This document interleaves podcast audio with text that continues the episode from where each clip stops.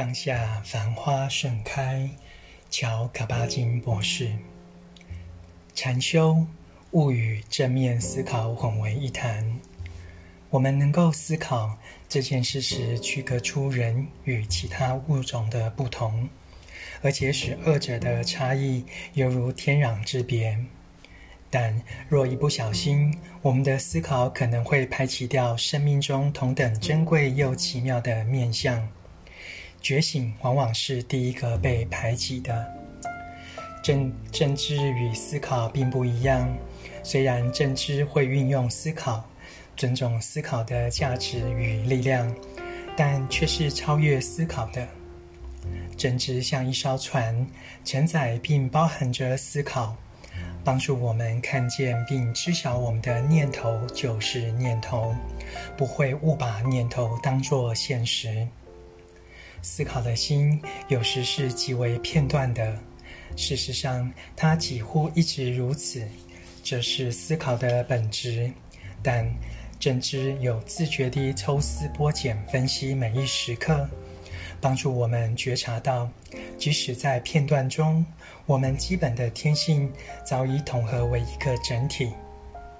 正知不仅不受限于片段的思考，还是个盛着所有片段的锅，就像汤锅可以盛装着胡萝卜块、豌豆、洋葱等等。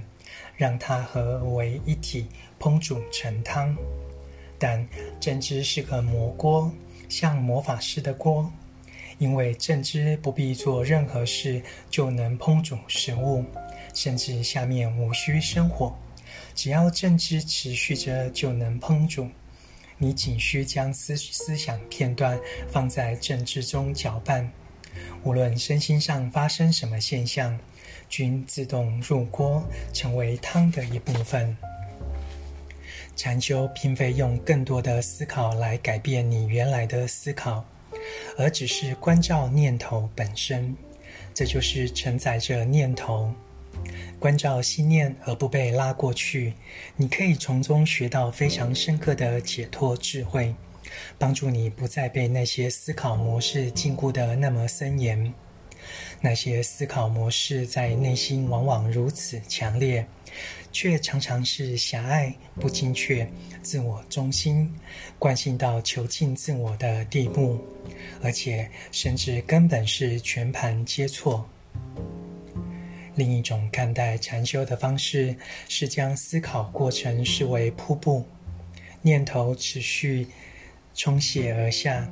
一旦培育了正念，我们便能超越思考，或站在思考的背后，犹如在山洞内发现利于眺望的地点，或在瀑布后大石上的凹处。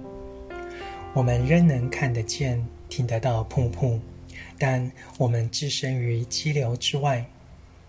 持续这样修习，思考模式便会自行改变了。